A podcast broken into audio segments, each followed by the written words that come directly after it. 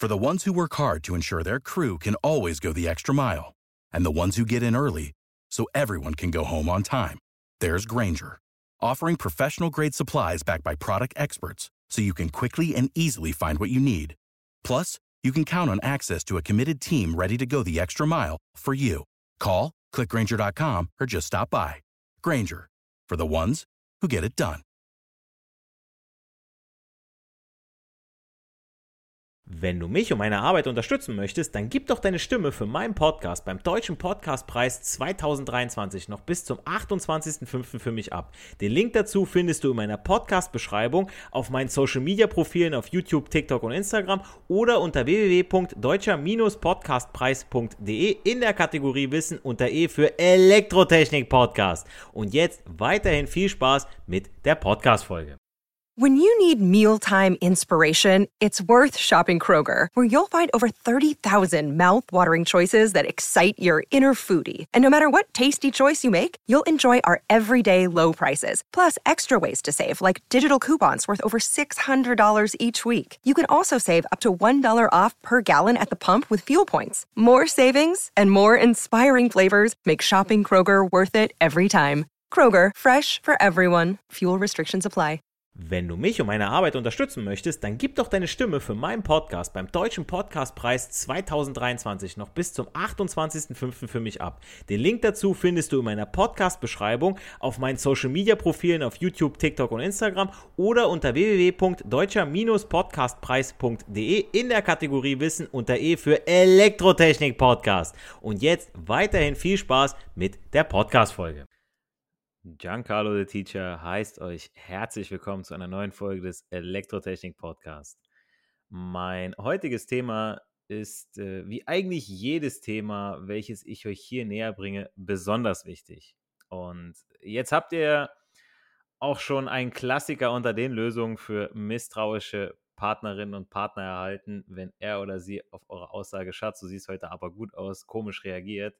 Denn dann solltet ihr einfach sagen, Schatz, heute siehst du aber besonders gut aus. Na klar, ähm, aber das heutige Thema handelt natürlich nicht von ähm, sowas lapidar, sondern ähm, es ist wirklich besonders wichtig. Und zwar geht es in der heutigen Podcast-Folge um das Thema Schmelzsicherung. Und wie auch schon bei den Themen Rein- und Parallelschaltung handelt es sich auch hier wieder um ein Thema, das sich über zwei Podcast-Folgen streckt, denn das Thema Leitungsschutz ist das Oberthema und Schmelzsicherungen sind nur eine Möglichkeit, Leitungen zu schützen. Das andere sind Leitungsschutzschalter oder kurz LS-Schalter, aber dazu dann in der nächsten Podcast-Folge genaueres. Also, Thema Leitungsschutz. Wovor müssen wir unsere Leitung überhaupt schützen? Vor Diebstahl. Ich meine, Kupfer ist teuer und damit lässt sich auch gut Geld verdienen. Ja. Ähm, für Kupferschrott kriege ich bei mir in der Werkstatt auf jeden Fall noch richtig gut was an Geld. Aber das ist es nicht. Vielleicht vor Temperaturen. Ja, also muss ich meine Leitung irgendwie vor Klimawandel schützen. Vielleicht in Zukunft. Vielleicht in der Zukunft, je nachdem, wo wir sie verlegen, muss die Isolierung höhere oder niedrigere Temperaturen abkönnen. Aber nein, ähm, Temperaturen ist ein gutes Stichwort. Nur reden wir heute nicht über schönes Wetter oder globale Erwärmung, sprich Fremderwärmung, also die Erwärmung von außen, sondern über die Eigenerwärmung von unseren Leitern. Denn was wissen wir über die Wirkung des elektrischen Stroms? Da, wo Strom zum Fließen kommt, entsteht zwangsläufig auch Wärme. Und je nachdem, wo unser Leiter bzw. unsere Leitung verlegt ist, Aufputz, Inputz oder Unterputz, oder aber im Haus, außerhalb vom Haus, an der Hauswand entlang, ja, also Aufputz, klar, äh, im Kabelkanal zusammen mit anderen Leitungen und Kabeln oder einzeln verlegt, wird unser Leiter natürlich von außen anders erwärmt bzw. gekühlt. Auf sehr viele Faktoren müssen wir Elektriker achten, wenn wir eine Leitung verlegen. Da hatte ich ja auch mal eine Podcast-Folge zu den Raumarten zum Beispiel. Aber es gibt noch mehrere Sachen. Und damit wir nicht ständig neue Leitungen ziehen müssen oder etwas an der Verlegeart ändern müssen, hat man sich schnell überlegt, Leitung abzusichern. Das war damals der gute Thomas Alva Edison im Jahr 1880. Also wenn mein elektrischer Leiter zu heiß wird, weil ein zu hoher Strom zum Fließen kommt, hat sich Thomas Edison überlegt, okay, ähm, da muss ich was tun, bevor mir die Leitung abraucht. Und ähm, warum, wie kann das denn überhaupt passieren? Ich meine, wie kommt denn ein zu hoher Strom zum Fließen? Und wer in der letzten Folge bei der Parallelschaltung aufgepasst hat, warum eine Sicherung fliegt, ja, da haben wir nämlich schon eine Möglichkeit. Also entweder zu viele Verbraucher an ein und derselben Steckdosenleiste. Ihr erinnert euch, ja, aus Folge 19 Parallelschaltung, wenn ich mehrere Verbraucher an meine Steckdosenleiste anschließe, bleibt ja die Spannung von 230 Volt AC konstant. Ja, also das, was ich aus der Steckdose an der Wand habe. Aber jeder weitere Verbraucher erhöht den Gesamtstrom, der über dieselbe Steckdose in der Wand zum Fließen kommt. Und dementsprechend auch über dieselbe Sicherung fließt. Ja, weil all unsere Leitungen heutzutage sind abgesichert. Und dann irgendwann ab einem gewissen Punkt sagt die Sicherung, nee, hier nicht mehr weiter abschalten. Was sie ja auch soll, also ne, zum Schutz unserer Leitung. Ja, egal, ob ihr jetzt gerade äh, euch irgendwie schmutzige Filmchen auf dem Rechner anguckt, ähm, irgendwie was Wichtiges, eine, eine, Transaktion am Tätigen seid, ja, es wird abgeschaltet. Da wird nicht gefragt, darf ich jetzt? Ja? Da ist der Schutz oberste Priorität. Also es kommt ein zu hoher Strom zum Fließen, weil entweder A, zu viele Verbraucher über eine Steckdosenleiste angeschlossen sind oder B, ja, nächste Möglichkeit, ein Verbraucher angeschlossen ist, also einer, der einen zu hohen Anlaufstrom hat. Also wenn zum Beispiel ein Motor angeschlossen ist, der zum Starten mehr Strom benötigt, um anzulaufen, als er im regulären Betrieb benötigt. Also wenn er dauerhaft läuft, dann braucht er halt nicht so viel Strom. Oder aber C, wenn ein oder mehrere Verbraucher durch zu hohe Belastung einen höheren Strombedarf haben. Also ein Motor zum Beispiel wird blockiert und muss dann mehr Kraft aufwenden, um sauber zu laufen.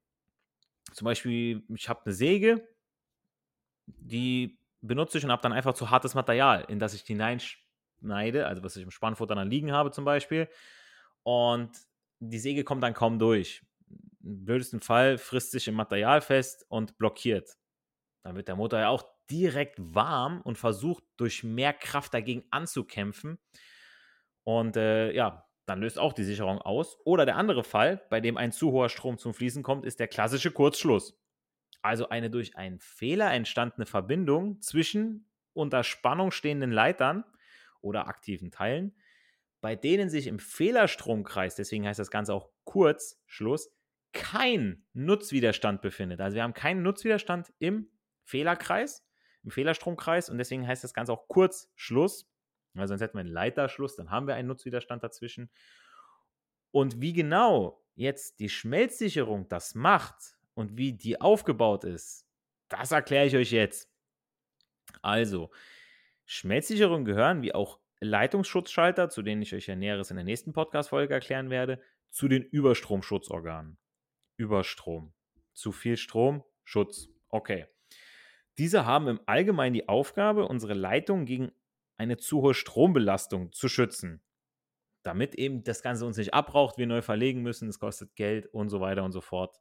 Die Kette kennt ihr. Unsere Überstromschutzorgane haben also die wichtige Aufgabe, unsere Leitung beim Auftreten von zu hohen Stromstärken innerhalb vorgeschriebener Zeiten abzuschalten, bevor sie entweder die Leitungsisolierung oder die Umgebung zu sehr erwärmen, dass da Schäden entstehen können. Aber natürlich mit einer Zeit, ja. Also wir haben, wissen ja auch schon bei der Wirkung auf den menschlichen Körper, es hat immer was mit der Zeit auch zu tun. Stromhöhe, Strom-Einwirkdauer. Ja. Und so ist das bei den Leitungen natürlich auch, ja. Also meine Leitung kann schon kurzzeitig, wirklich kurzzeitig, mal ein bisschen mehr Strom ab, dann brennt die nicht sofort durch, ja. Ähm, aber nicht dauerhaft. Ne? Es kommt immer wirklich, wie gesagt, auf, den, auf die Dauer an. Und dafür sind Schmelzsicherungen, wie es der Name schon beinhaltet, mit ihrem Schmelzdraht zuständig. Die Schmelzsicherungen werden am Anfang meines Stromkreises eingebaut. Das könnt ihr euch an dieser Stelle auch merken. Leitungsschutz immer am Anfang meines zu sichernden Stromkreises. Wenn ich jetzt irgendwie einen Motorschutz habe, den nehme ich so nah wie möglich natürlich am Motor. Ja, Geräteschutz am Gerät so nah. Aber wir sind jetzt hier beim Leitungsschutz, also am Anfang vom Stromkreis. Das heißt, der komplette Strom, der am der durch die Leitung fließt, also von, vom Anfang bis quasi zum Ende, bis zu meinem Verbraucher und wieder zurück muss vorher natürlich durch meine Schmelzsicherung fließen. Das könnt ihr euch vorstellen wie eine Grenzkontrolle am Flughafen. Alles, was ins Land will, wird vorher kontrolliert. Ja, erstmal ein Perso zeigen. Und so verhält sich es auch mit den Überstromschutzorganen. Also ist der Strom zu hoch, sagt die Sicherung Stopp und macht dicht. Das macht sie, indem sie einfach durchschmilzt. Der Schmelzdraht ist also je nach Dicke so ausgelegt, dass er in einer bestimmten Zeit bei einer gewissen Stromstärke den Stromkreis unterbricht.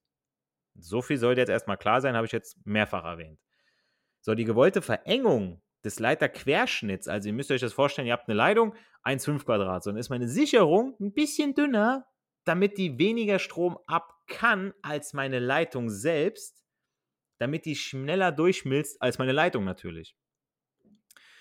Und diese gewollte Verengung des Leiterquerschnitts im Stromkreis führt eben bei Überstrom durch den Widerstand, weil ja enger ja, der Schmelzdraht als meine Leitung selbst. Enger bedeutet, der Strom hat es schwieriger durchzukommen, das heißt höherer Widerstand, zu einer erhöhten Erwärmung an diesem definierten Ort. Dieser Schmelzdraht besteht in der Regel aus Elektrolytkupfer oder Feinsilber. Dieser Draht ist dann umgeben von einem isolierenden Körper. Also, ne, ihr kennt diese kleinen Keramik-Kapseln. Ähm, und die sind entweder mit Luft oder Quarzsand gefüllt. Ja, hm, meistens mittlerweile mit Quarzsand. Bei Luft, da ist es meistens diese kleinen Feinsicherungen, die kennt ihr vielleicht äh, von, von kleinen Messgeräten oder von TV-Geräten, wo auch kleine Sicherungen sind. Da sieht man diesen kleinen, dünnen Draht und da ist eben nur Luft drin. Äh, wenn der durchbrennt, mein Gott, da ist jetzt, da kommen gar nicht so hohe Ströme zum Fließen, aber bei den anderen ähm, Sicherungen, da nimmt man Quarzsand, ähm, da der nochmal so ein bisschen mehr isoliert, beziehungsweise auch nochmal schützt. Da brennt auf jeden Fall nichts. So, die Schmelzsicherungen werden je nach ihrer Bauart und der Betriebsklasse unterschieden. Äh, bei den Bauarten gibt es einmal das alte Dia-Z-System. Ähm, kommt von diametral abgestufter zweiteiliger Edison-Schraubstöpsel. Also Dia-Z diametral abgestuft, dann das Z von Dia, Z zweiteiliger und dann ED Edison. So hat er sich, das hat er sich so ein bisschen überlegt gehabt, damit sein Name da so drin ist.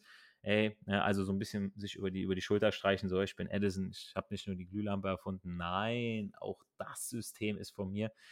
Ähm, sei ihm ja gegönnt.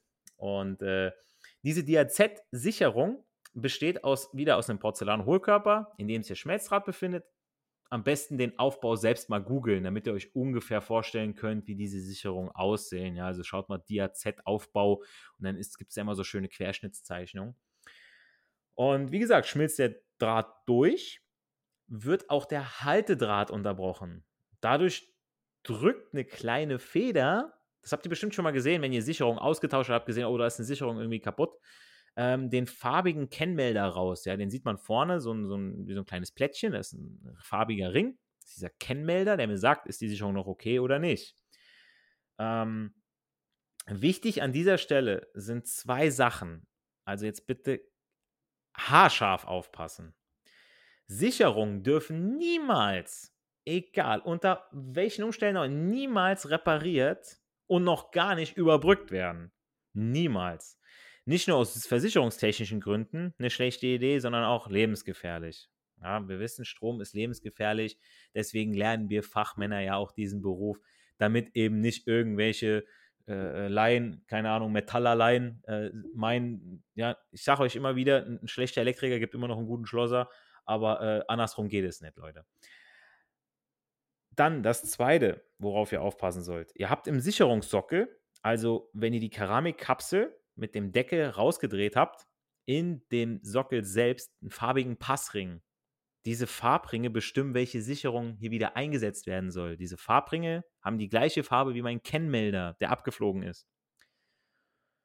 Sprich, ihr könnt im Prinzip, ist das, es wurde so gemacht, ja, ihr könnt keine Sicherung mit einer größeren Bemessungsstromstärke einsetzen, wenn da ein Passring drin ist. Ja, weil sie vom Durchmesser ja auch größer ist. Also die, die Kapsel ist dann dicker als der Ring. Also wenn ich jetzt einen, einen roten Ring habe, da würde keine blaue Sicherung reinpassen. Rote, rote Sicherungen sind 10 Ampere, blau ist 20 Ampere, 20 Ampere könnte ich da nicht reinmachen, ist der Ring kleiner, ist enger. Ja, der Ring passt nur zur Sicherung.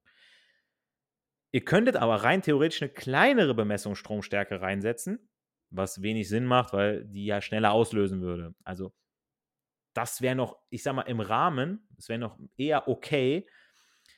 Ähm, aber trotz vermeintlicher Bevorratung, also man hat ja dann immer wieder Sicherung auch im Sicherungskasten, so, so ein Kartönchen, so ein kleines Päckchen, ja, wo die drin sind, wo man sagt, okay, wenn eine rausfliegt, ja, da habe ich noch ein paar in Reserve. Wenn aber keine mehr da sind, ja, dann habe ich die passende nicht und sage, ach scheiße, die, die Anlage muss jetzt laufen. Ja, ich muss jetzt irgendwas reindrehen. Ach, mache ich einfach eine größere rein. Die löst einfach später aus. Das ist nämlich das Problem. Dann besteht nämlich die Gefahr einer Falschabsicherung beim Austausch.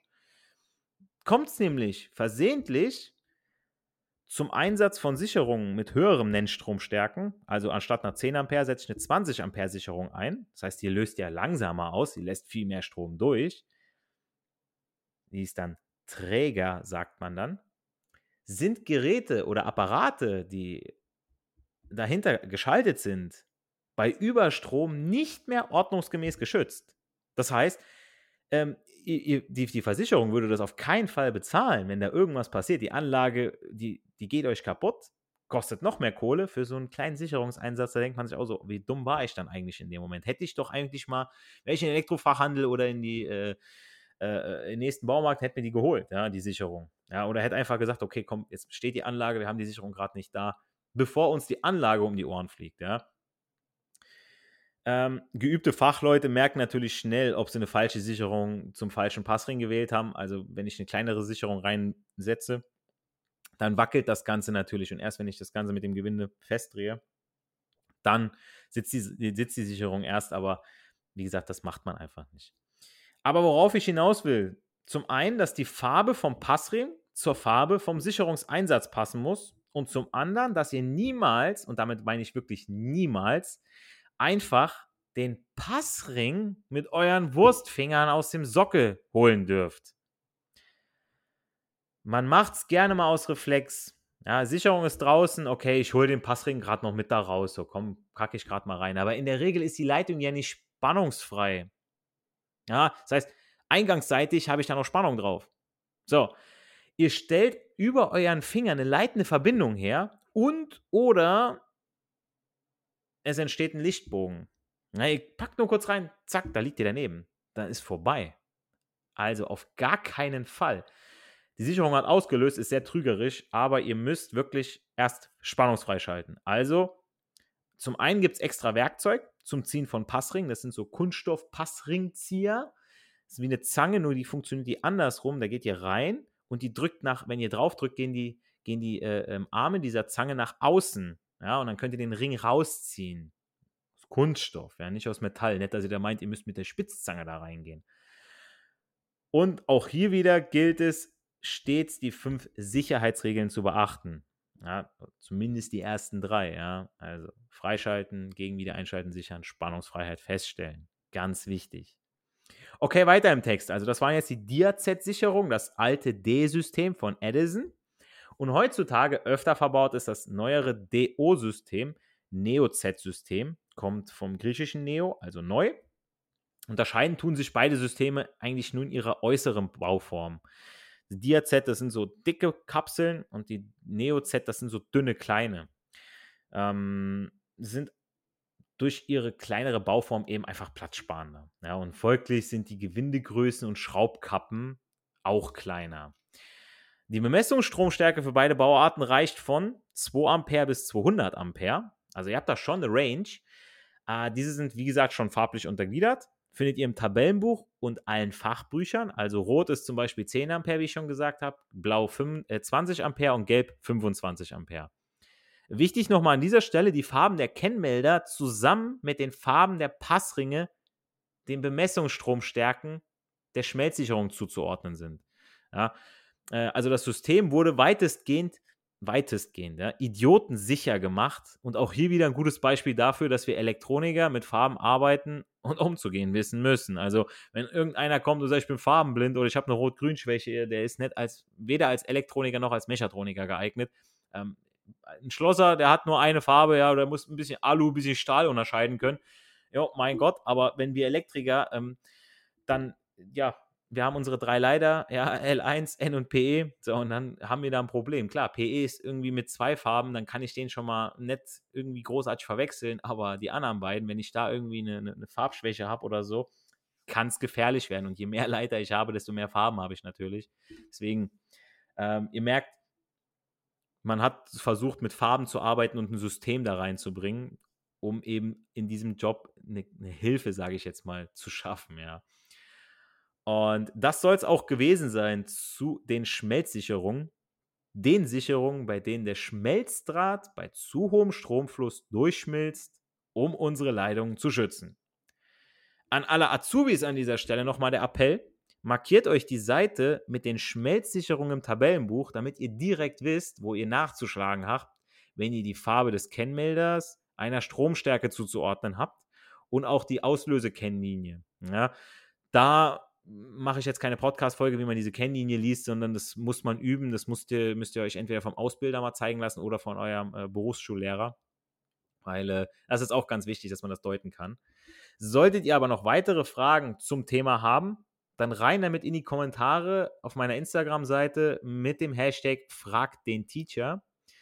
Ähm, vergesst nicht, meinen Podcast auf iTunes zu bewerten für den Algorithmus und für euer Karma damit es auch weiterhin heißt, nicht für die Schule, sondern für das Leben lernen wir. Bis zur nächsten Podcast-Folge. Macht's gut. Euer Giancarlo the Teacher.